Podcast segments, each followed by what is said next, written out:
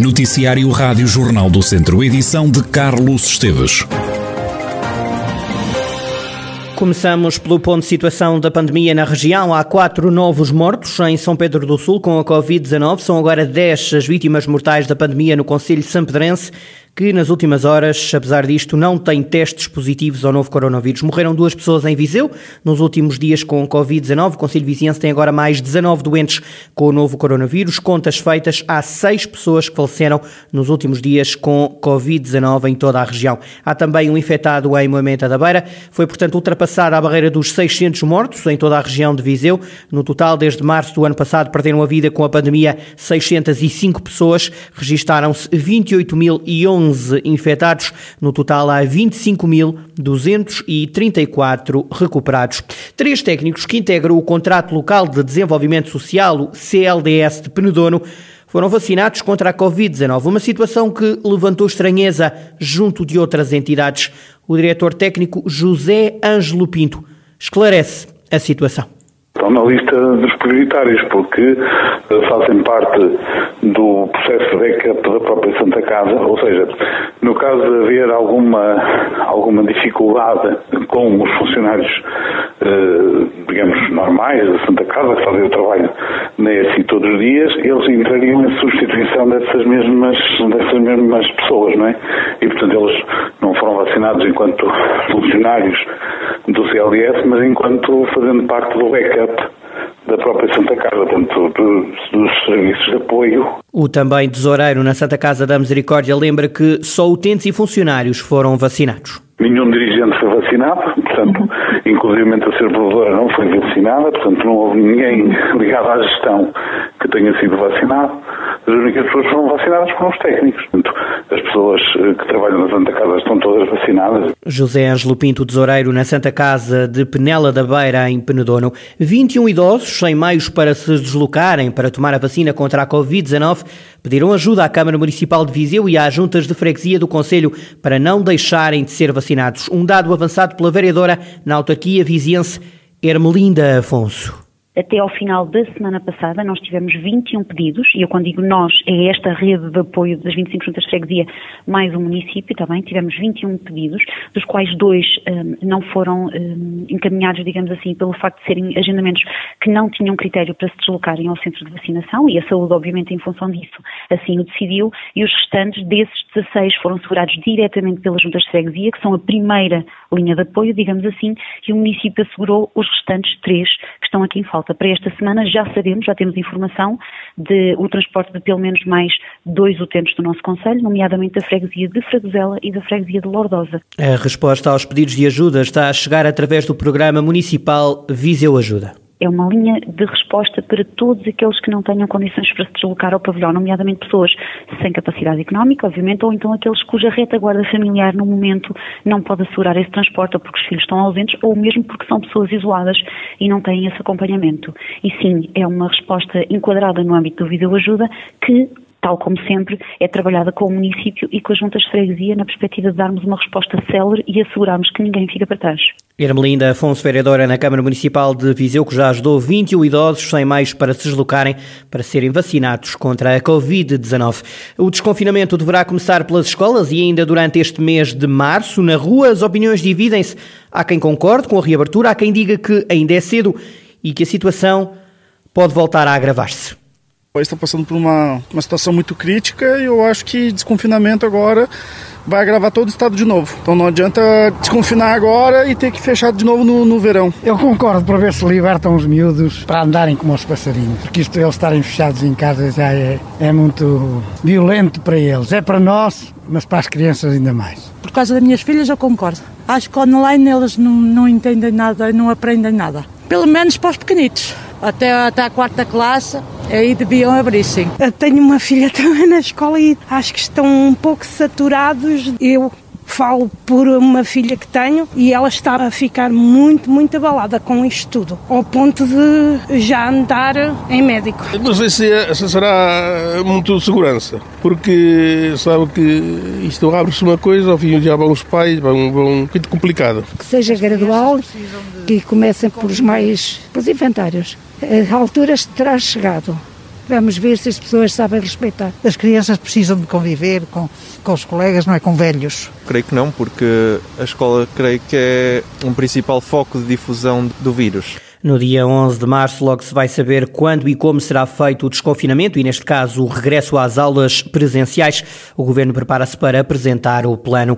Está confirmada a recandidatura dos presidentes de Câmara eleitos pelo PSD do Distrito nas próximas eleições autárquicas. As candidaturas foram tornadas públicas esta quarta-feira pelo partido, que anunciou uma centena de candidatos em todo o país. A Rádio Jornal do Centro sabe que muitos autarcas foram apanhados de surpresa com o anúncio da direção do partido e que nem sequer foram contactados pelos dirigentes do PSD antes da divulgação dos nomes. Em Viseu vai avançar Almeida Henriques, em Vozela Rui Ladeira, José António Jesus volta a ser aposta em Tondela, Carlos Silva em Sernancelho, Carlos Carvalho em Tabuaço, em Armamar será João Paulo Fonseca, em Tarouca Valdemar Pereira e em Castordeiro Paulo Almeida. Em Sátão é dada como certa a recandidatura de Paulo Santos, mas o autarca social-democrata, que está a cumprir o primeiro mandato à frente da Câmara de Sátão, garante que não vai a votos. Não tivemos qualquer reunião e não abordamos sequer esse assunto, é, é eu ser candidato à Câmara eh, de Sátão. Mas também lhe posso dizer que essa decisão eh, já está tomada, eu não serei candidato à Câmara Municipal de Sátão. Uh, Porquê que não vai ser candidato? Era um candidato natural, porque podia recandidatar. Uh, sim, mas entendo que, com a idade que eu tenho, com os tempos que tenho de vida autárquica, continuarei ao dispor eh, do, do partido, continuarei empenhado no Conselho, continuarei ao, ao dispor do partido, mas candidato à Câmara Municipal uh, de Sátão nas, nas eleições de setembro, outubro, em princípio, não serei. Em Mortágua foi apontado como cabeça de lista do PSD à Câmara Municipal Júlio Norte, que a Rádio Jornal do Centro confessa ter ficado surpreendido com o anúncio do partido pelo qual foi eleito como independente. O autarca diz que não se pronuncia ainda sobre este tema, mas lá vai garantindo que ainda não tomou qualquer decisão. Há também novos candidatos pelo PSD no distrito e que foram hoje tornados públicos pelo secretário-geral e coordenador autárquico nacional do partido, José Silvano. Em Penedono, a aposta recaiu em Cristina Ferreira, atual vice-presidente da autarquia liderada por Carlos Esteves, que não se pode recandidatar por causa da limitação de mandatos. É a primeira mulher a liderar uma lista social-democrata à Câmara. Aceitei este desafio com muito agrado e com muito orgulho por, por, um conselho que é o meu, Conselho de Penedono. Eu sou natural do Conselho de Penedono, um, fiz cá o meu nono ano, depois saí, fui trabalhar, entretanto também já eh, fui membro da Assembleia Municipal, um, atualmente sou vereadora da Câmara Municipal e quero para o meu Conselho tudo de bom. E é na perspectiva, enquanto candidata do PSD, que eu vou lutar e continuar a lutar pela proximidade que eu tenho com a nossa população e pela qualidade de vida que podemos proporcionar a um Conselho do Interior que muito temos que batalhar para que tenhamos as mesmas oportunidades que os Conselhos do Litoral. Cristina Ferreira, advogada, que vai ser candidata do PSD à Câmara de Penedono. Cristina Ferreira a garantir que o atual Presidente da Câmara, Carlos Esteves, vai integrar a sua candidatura, mas escusa-se para já avançar em que posição. Em Oliveira de Frades, o cabeça de lista será João Valério, ele que lidera uma coligação entre os sociais-democratas e o CDS e que já foi deputado municipal eleito pelos centristas. Também em Moimenta da Beira há casamento de dois partidos, com candidatura ao município a ser Jorge Costa liderar, ele que já foi vereador na autarquia. Jorge Costa quer um novo rumo para o Moimenta da Beira, um conselho que diz descarrilou em 2009, quando o município passou a ser liderado pelo Partido Socialista. O objetivo, naturalmente, é colocar o Movimento da Beira de novo, arrumar ao futuro na direção certa, que vinha a ser de progresso e de desenvolvimento muito significativo. Neste momento, da avaliação que fazemos do Conselho. De facto, perdemos em muitas áreas, desde a educação, desde a cultura, na demografia, na saúde, no desporto, no associativismo, no ambiente, mesmo em termos de economia e finanças, de facto, os investimentos praticamente estagnaram e obra não se viu. Juntas de freguesia paradas, as nossas freguesias sem investimento. Ora, é isto que é preciso inverter. O Movimento da Beira é um conselho que já liderou na região e queremos novamente Movimento Liderante. Jorge Costa, que vai ser o candidato da coligação PST-CDS à Câmara de Movimento da Beira. O candidato é professor de profissão. Por furto numa oficina de carros, a GNR identificou um jovem de 19 anos no Conselho de Tondela. O roubo aconteceu há um mês e meio e o autor do crime foi identificado agora. Em casa do suspeito, a guarda encontrou diverso material roubado, o indivíduo foi constituído arguído e o caso foi remetido para tribunal. O Académico de Viseu perdeu por 2-1 na deslocação à casa do Covilhã no jogo desta tarde em jogo referente à jornada 17 da segunda Liga, jogo que se encontrava em atraso. Da equipa da casa, Jean Filipe abriu o marcador aos 25 minutos, Gilberto Silva fez o 2-0 para o Covilhã aos 34 e dois minutos depois o Académico reduziu por Carter. O treinador academista salientou a atitude do plantel que não deitou a toalha ao chão.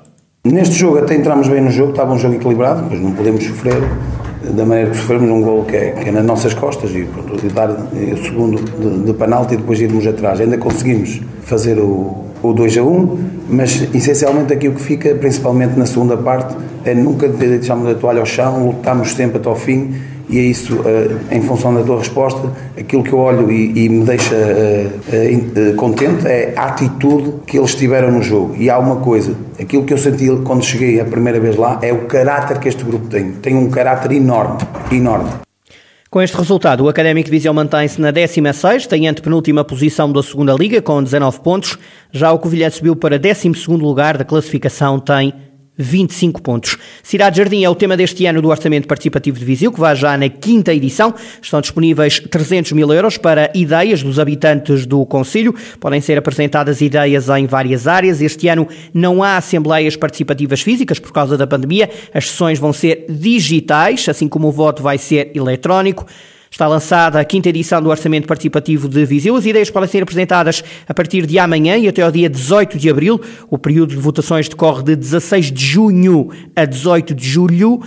Os vencedores vão ser conhecidos em agosto. A data da apresentação dos resultados ainda não foi divulgada.